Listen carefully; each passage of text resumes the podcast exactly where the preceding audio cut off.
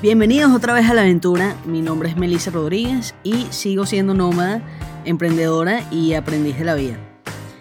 Me disculpo por mi ausencia de las últimas dos, tres semanas. Em, como escucharán en la introducción de todos los otros capítulos, mi idea es traerles una idea, una entrevista todas las semanas. Em, y esta semana simplemente no lo he hecho. Les podría decir que estaba ocupada, que estaba enferma y esas cosas son verdad. De hecho, el fin de semana pasado perdí la voz completamente. Pero esa no es la razón por la cual no he grabado capítulos. Tengo que reconocer que el culpable más bien ha sido el perfeccionismo. En psicología, el perfeccionismo se define como esa creencia, esa mm, necesidad de que las cosas pueden y deben ser perfectas y que si no son perfectas, entonces no valen la pena hacerlas. Y creo que es una creencia peligrosa que mm, todos tenemos hasta cierto nivel, o muchos tenemos hasta cierto nivel en distintas áreas. Em, y no es la primera vez que me frenan algo. O sea, me ha frenado en, en yo creo que todos los ámbitos de mi vida en algún momento. El perfeccionismo me ha limitado. Y por eso quiero hablar en este espacio, en esta bala de hoy, quiero hablar de la idea de qué es el perfeccionismo, les voy a contar algunas historias de cómo me ha limitado a mí, cómo lo estoy combatiendo, en qué lo he mejorado y voy a compartir algunas estrategias que también les pueden servir. Como les comenté, el perfeccionismo es esa creencia de que se puede y se debe alcanzar la perfección y que cualquier cosa por debajo de esa perfección es totalmente inaceptable y ni vale la pena. Em, señales de que eres una persona perfeccionista. Si eres altamente crítico, si tienes una tendencia a procrastinar, que parece una, una paradoja, pero, pero después les explico por qué no es así. Em, si tienes estándares poco realistas para ti y para los demás. Y también si tienes, si te motiva mucho un miedo al fracaso. O sea, si te pones a pensar que hay dos formas en general que uno se puede acercar a una meta o que te puedes sentir motivado a cumplir una meta. Y una es que te sientas tan atraído y tan alado hacia la meta porque te, te motiva tanto la meta en sí que estás feliz con cualquier paso en esa dirección, con cualquier tipo de progreso. Y otra forma de acercarse a la meta es que estás empujando hacia la meta. O sea, que más bien te motiva el no tener lo opuesto a la meta y entonces puedes ver cualquier cosa que no sea estar en la meta como un fracaso. Sin ir más lejos, durante las últimas semanas me empezaron a entrar unos pensamientos poco constructivos sobre el podcast. Eh, me puse a pensar que si no me escuchaba mucha gente, que si era demasiado amplio, que si no estaba cumpliendo el propósito, no estaba teniendo el resultado que a lo mejor yo en algún momento pensé que debería tener, aunque de hecho yo al principio cuando empecé a grabar este podcast, cuando decidí hacerlo, em, me puse como criterio que el proceso tenía que ser suficiente para mí, o sea que solo sentarme a hablar con las personas o solo sentarme a grabar, a hablar de un tema, que sí, que iba a ver cómo lo iba mejorando en el camino, por supuesto que sí, pero pero que el proceso ya tendría que darme suficiente satisfacción como para seguir haciéndolo, enfocarme en lo que estaba aprendiendo y en los pasos que estaba tomando en la dirección que quiero ir. Y aquí entra el tema de la procrastinación, que cuando te pones a pensar mucho en estas cosas y te pones a pensar, bueno, ¿cómo lo puedo hacer perfecto o cómo, cómo puedo hacer, hacer el mejor podcast que yo pueda hacer? Em, cualquier cosa que se te ocurra hacer en el momento, eh, se te queda corto. Y entonces, como sabes que se va a quedar corto, decides no hacer nada o decides hacerlo mañana o el día siguiente. Em, y así pueden pasar tres semanas que no haces la cosa. Eh, eso yo lo he visto en muchas personas, por ejemplo, con proyectos, con emprendimientos, también me ha pasado a mí, que te quedas tanto tiempo perfeccionando la idea, el plan, que terminas con un plan casi perfecto y cero acción y en ningún momento decides tomar la acción porque em, porque ya sabes que eres humano, creo que en el fondo todos sabemos que somos humanos, y entonces antes de salir y tener esa evidencia de, de fracaso, entre comillas, prefieres no hacer nada porque le tienes demasiado miedo a ese fracaso, porque quieres, quieres ser perfecto. En otro ámbito que se ve mucho esta mentalidad de todo nada y que también levanto la mano que soy, soy culpable en este ámbito también, es en el ámbito de la comida y el querer comer mejor o, o en el ámbito de fitness y querer hacer ejercicio, que te haces un plan con un estándar demasiado alto, no realista, y entonces cuando te quedas corto, decides, bueno, ya, ya me comí una galleta, me voy a comer el paquete completo, por ejemplo. Es esa mentalidad de todo o nada que pone la perfección por encima del progreso.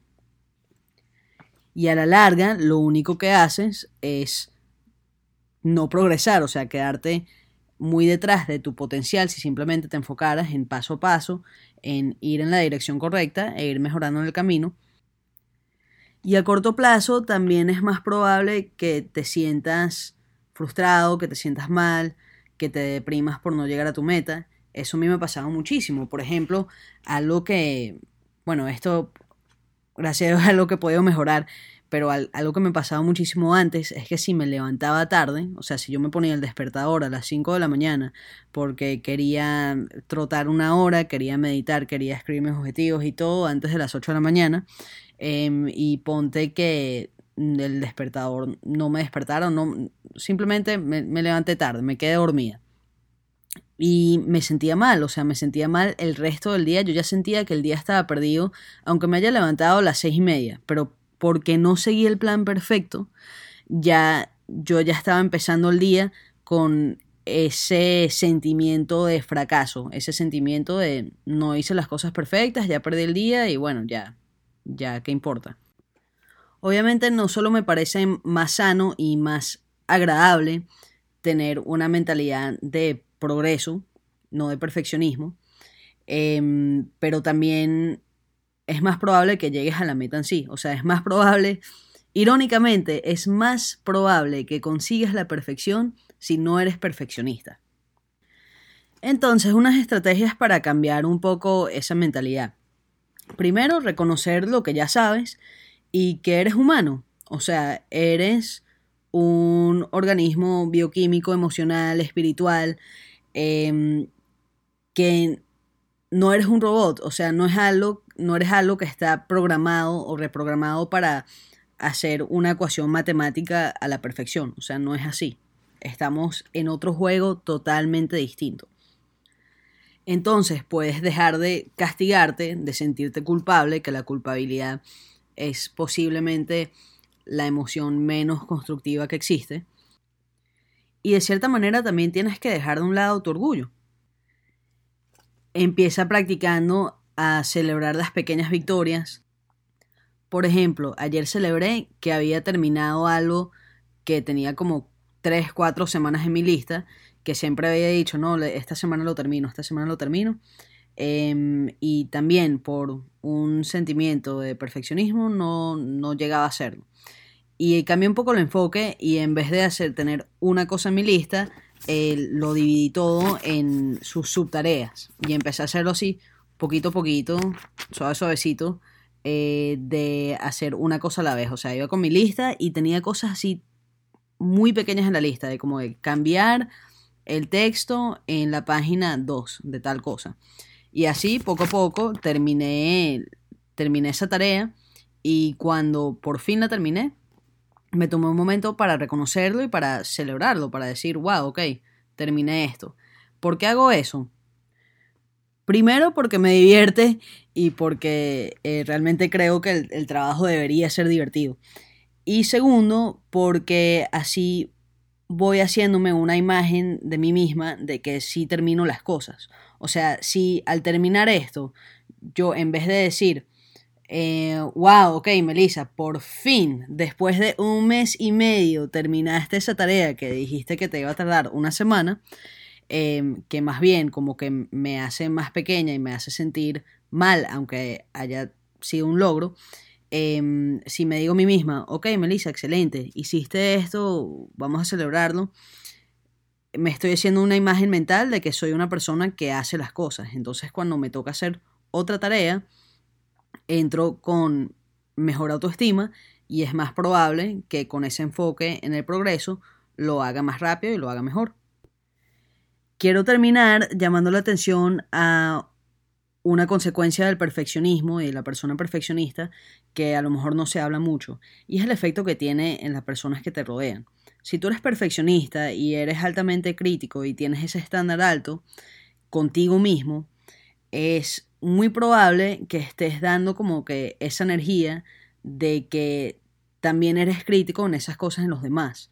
Y yo sé que muchas veces no es así, o sea, muchas veces uno siente ese estándar con uno mismo, pero no lo siente con los demás pero los demás lo pueden percibir como que vas a ser altamente crítico con ellos y que lo que están haciendo ellos, aunque a lo mejor realmente tú lo admiras, ellos pueden percibir que para ti es inaceptable.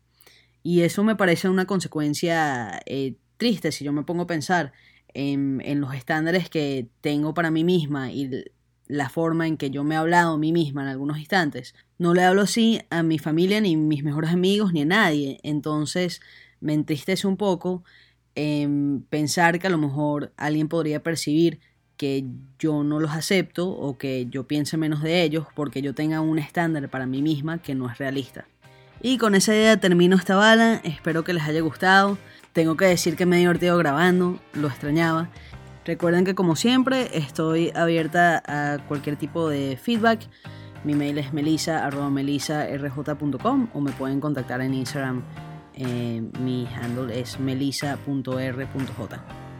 Un abrazo a todos, gracias por escuchar. Chao.